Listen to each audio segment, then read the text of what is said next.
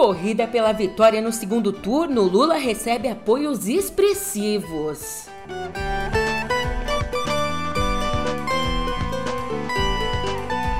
E Bolsonaro se pronuncia sobre vídeo em loja maçônica.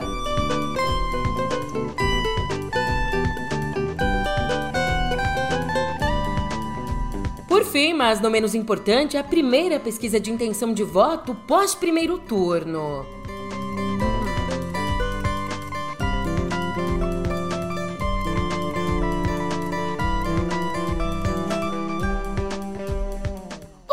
Ótimo dia, uma ótima tarde, uma ótima noite para você. Eu sou a Julia Keck e vem cá, como é que você tá, hein? Nessa quinta, dia 6, eu não sei se é o cafezinho que eu acabei de tomar ou se é a contagem regressiva pro segundo turno, mas eu, eu tô ligada aqui no 220, pronta para te contar todas as novidades da corrida eleitoral no pé do ouvido. Ó só, que simpatia!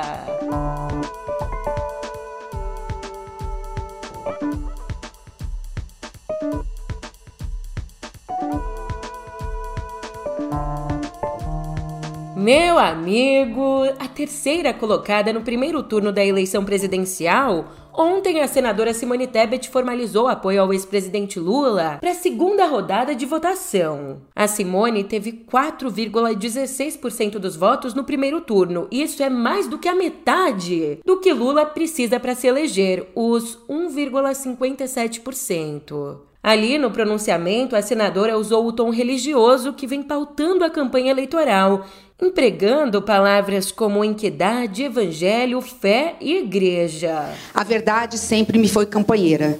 Não será agora que irei abandoná-la.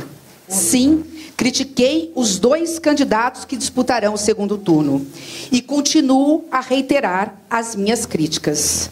Mas pelo amor que tem ao Brasil, a democracia e a Constituição, pela coragem que nunca me faltou Peço desculpas aos meus amigos e companheiros que imploraram pela neutralidade neste segundo turno, preocupados que estavam e estão com eventual perda de algum capital político, para dizer que o que está em jogo é muito maior do que cada um de nós. Neste ponto, um desabafo de que vale irmos às nossas igrejas, proclamar nossa fé, se não somos capazes de pregar o evangelho e o respeito ao nosso próximo nos nossos lares, no nosso ambiente de trabalho, nas ruas de nossa pátria. Nos últimos quatro anos, o Brasil foi abandonado na fogueira do ódio e das desavenças. A negação atrasou a vacina. A arma ocupou o lugar dos livros. A iniquidade fez curvar a esperança. O Brasil voltou ao mapa da fome. O orçamento antes público, necessário para servir o povo, tornou-se secreto e privado. Por tudo isso, ainda que mantenha as críticas que fiz ao candidato Luiz Inácio Lula da Silva, em especial nos seus últimos dias de campanha, quando cometeu o erro de chamar para si o voto útil, que é legítimo, mas sem apresentar suas propostas concretas para os reais problemas do Brasil, depositarei nele o meu voto, porque reconheço o seu compromisso com a democracia e a Constituição, o que desconheço no atual presidente. Esse anúncio aconteceu depois de um almoço na casa da ex-senadora Marta Suplicy, um almoço que reuniu Tebet, Lula, o vice na chapa petista, Geraldo Alckmin, e também o Fernando Haddad, que disputa pelo PT o segundo turno para o governo de São Paulo. Vem cá, será que o cardápio do almoço era Lula com chuchu? Eu não sei não. Se foi, aparentemente a comidinha estava boa, caiu bem. Amores, está tudo bem com vocês? Vou fazer mais uma receita para vocês. Desta vez vamos fazer lulas. A semana passada, a semana passada, coisa de duas semanas, foram lulas, chocos. Hoje ainda vai ser lula outra vez, ok? Mas compensa porque é delicioso. Agora, sem brincadeira, ouvindo ela falar até emociona, né? Parece até que a gente está vivendo a normalidade da nossa democracia, um estadista defendendo a democracia. Ai, ai, lembranças de bons tempos, bons tempos. Aliás, a campanha petista também recebeu um apoio de forte apelo simbólico. O apoio do ex-presidente Fernando Henrique Cardoso, que enfrentou Lula nas eleições de 94 e 98. Numa publicação no Twitter, uma publicação que trazia fotos dos dois, uma foto dos dois no passado e uma foto já mais recente, ali o FHC escreveu assim, abre aspas. Neste segundo turno, voto por uma história de luta pela democracia e inclusão social. Voto em Luiz Inácio Lula da Silva. Fecha aspas. Ainda nas redes, Lula agradeceu e completou, abre aspas, o Brasil precisa de diálogo e de paz, fecha aspas. Voltando um pouquinho no tempo, antes mesmo do primeiro turno, Tucano havia pregado um voto na democracia, mas ele não tinha especificado um nome de um candidato, portanto agora declarou voto no Lula. E além do FHC, importantes nomes da área econômica também manifestaram apoio a Lula. Nessa terça, o ex-presidente do Banco Central, Arminio Fraga, disse ter desistido de anular o voto para apoiar o petista. Já ontem foi vez do ex-presidente do BNDES, o Pécio Árida, um dos pais do Plano Real, declarar o voto no petista. E ai, ai, abrindo meu coração aqui. Eu não sei você, mas até o dia 30 não vai sobrar uma unha na minha mão. Eu tô roendo todas. Que nervoso! Caracas, meu! Nossa Senhora! Relaxa! Veja só, para se contrapor ao esperado apoio dos governadores do Sudeste a Bolsonaro, Ontem, Lula recebeu a adesão de sete governadores e 16 senadores das regiões Norte e Nordeste. Esse evento, no qual declararam apoio, aconteceu em São Paulo e reuniu políticos de partidos de fora da coligação petista, como os senadores Alexandre Silveira e Cátia Abreu, e também o governador reeleito do Pará, o Helder Barbalho. Inclusive, o apoio de Barbalho é importantíssimo, porque por mais que Lula tenha vencido no Pará com 52,22%, ele ficou bem abaixo da votação de Barbalho, que se reelegeu com mais de 70%. E falando agora de uma polêmica, eu aqui praticamente todas as vezes critico a política ambiental do governo Bolsonaro, mas eu preciso ser sincera aqui. Se as matas foram completamente devastadas durante o governo Bolsonaro, pelo menos o que foi preservado foi a cara de pau dos apoiadores dele. Ibama, é isso que você queria? Você tá lembrado que o governador de São Paulo, Rodrigo Garcia, classificou o apoio dele a Bolsonaro e a Tarcísio de Freitas como incondicional?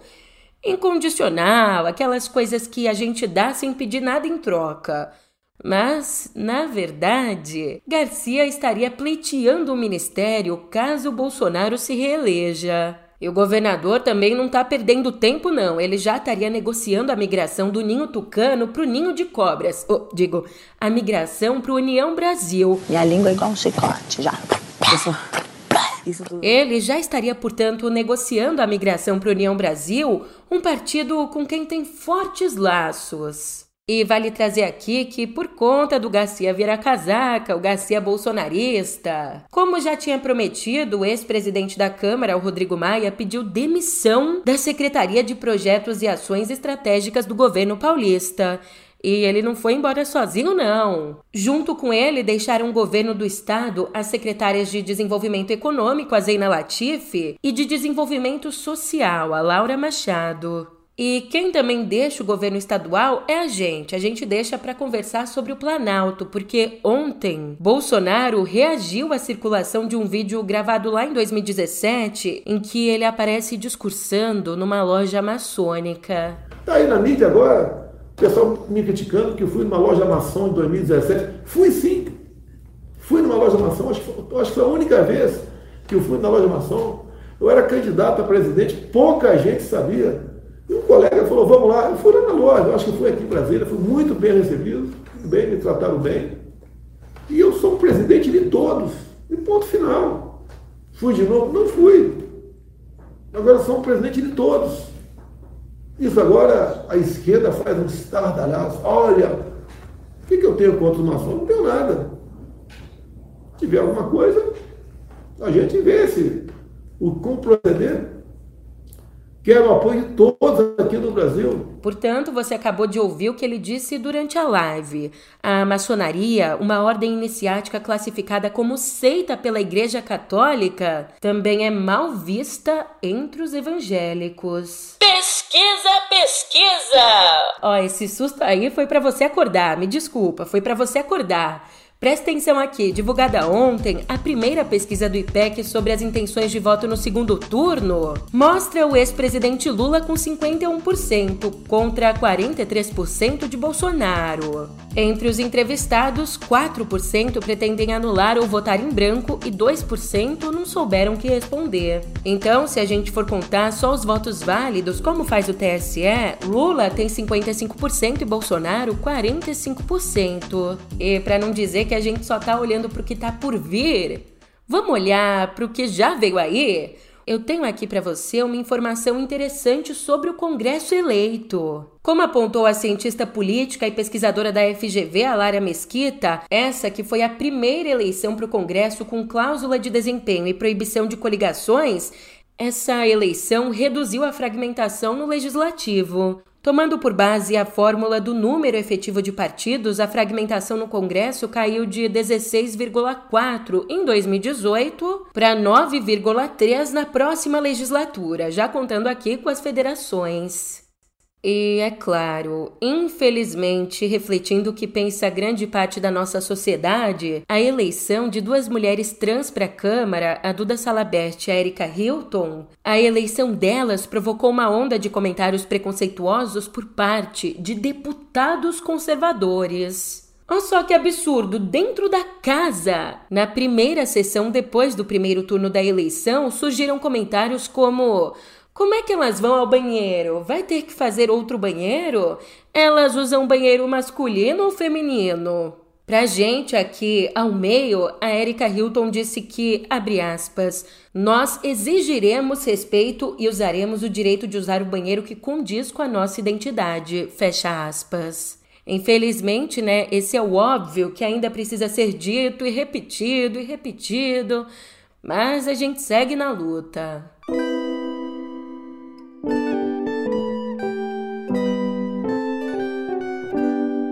Aqui em Viver não tem nada de viver, não. Tem mais morte aí na área da educação, na área dos investimentos na educação. Para variar, o governo federal efetuou um novo bloqueio no orçamento da educação que deve afetar o funcionamento de institutos e universidades federais ainda nesse ano. Como aponta a Associação Nacional dos Dirigentes das Instituições Federais de Ensino Superior, o Ministério da Economia contingenciou 328 milhões e 500 mil reais que seriam seriam destinados ao pagamento de despesas das instituições de ensino superior. Agora, se a gente somar esse valor com os outros bloqueios já feitos ao longo do ano, só desse ano, a retenção de recursos do orçamento chega a. Nossa, dá até uma dor no coração. A retenção de recursos do orçamento voltado para a educação chega a 763 milhões de reais. E postinho Ipiranga mais mequetrefe, hein? E mudando de assunto aqui pra gente se acalmar, chama o Celso Russomano. nós estamos de volta com a Patrulha do Consumidor, sempre para manter você informado a respeito dos seus direitos, né? Vamos lá? Você, consumidor, se atente, porque as embalagens de alimentos fabricados a partir desse domingo passarão a seguir as novas determinações da Anvisa. Tendo como objetivo melhorar a clareza e melhorar a legibilidade dos rótulos, a tabela de informação nutricional será branca com letras pretas. Também será obrigatório declarar os açúcares totais e adicionados e o valor energético e nutricional por 100 gramas ou 100 ml, além do número de porções. Ainda, as marcas devem identificar ali na frente da embalagem, na parte superior, na parte de cima, os produtos com alto teor de açúcar, gorduras saturadas e sódio, que são prejudiciais a pessoas com doenças como diabetes e hipertensão.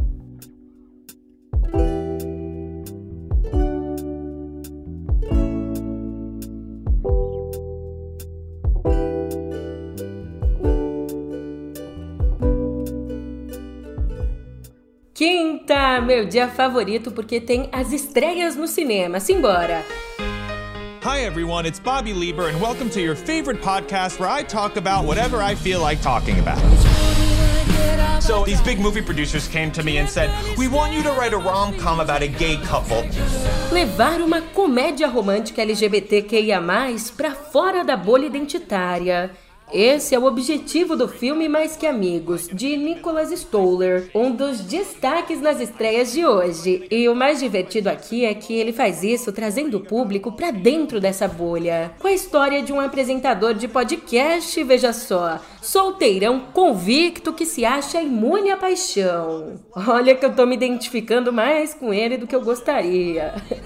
Bem, ele vive a vida gravando seus episódios, escrevendo livros infantis queer, encontrando homens para transar em aplicativos de pegação. Até que um dia ele encontra um outro cara igualmente desapegado e a história começa a mudar. Ainda para se esquecer desse sentimento de Brasil, se jogar nas risadas. Caraca, mais de um milhão de visualização no clipe da Chavasca. Girlane! A gente tem Os Suburbanos, o filme, com Rodrigo Santana levando o Jeffinho e sua turma da telinha pra telona. Isso vai acontecer lá mais pra frente no filme. Só que agora tá na moda esse negócio de filme de trás pra frente, né?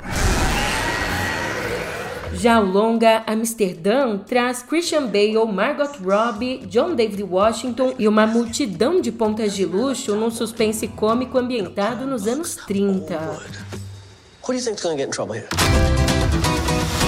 A favor. Try to be optimistic. Agora, das telas para os tribunais, começa hoje em Nova York o julgamento do ator Kevin Spacey pela acusação de agressão sexual contra o também ator Anthony Rapp.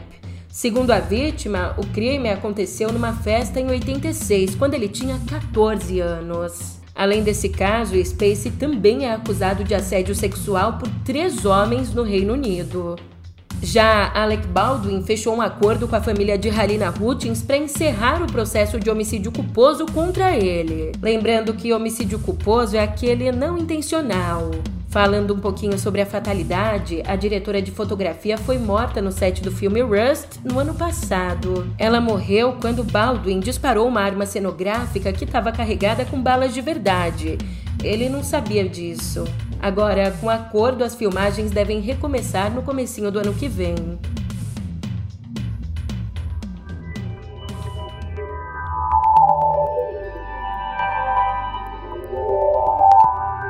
Cotidiano Digital. Eu te conto por aqui que a Anatel está estudando a possibilidade de antecipar a ativação do sinal 5G nas regiões do entorno das cidades com mais de 500 mil habitantes.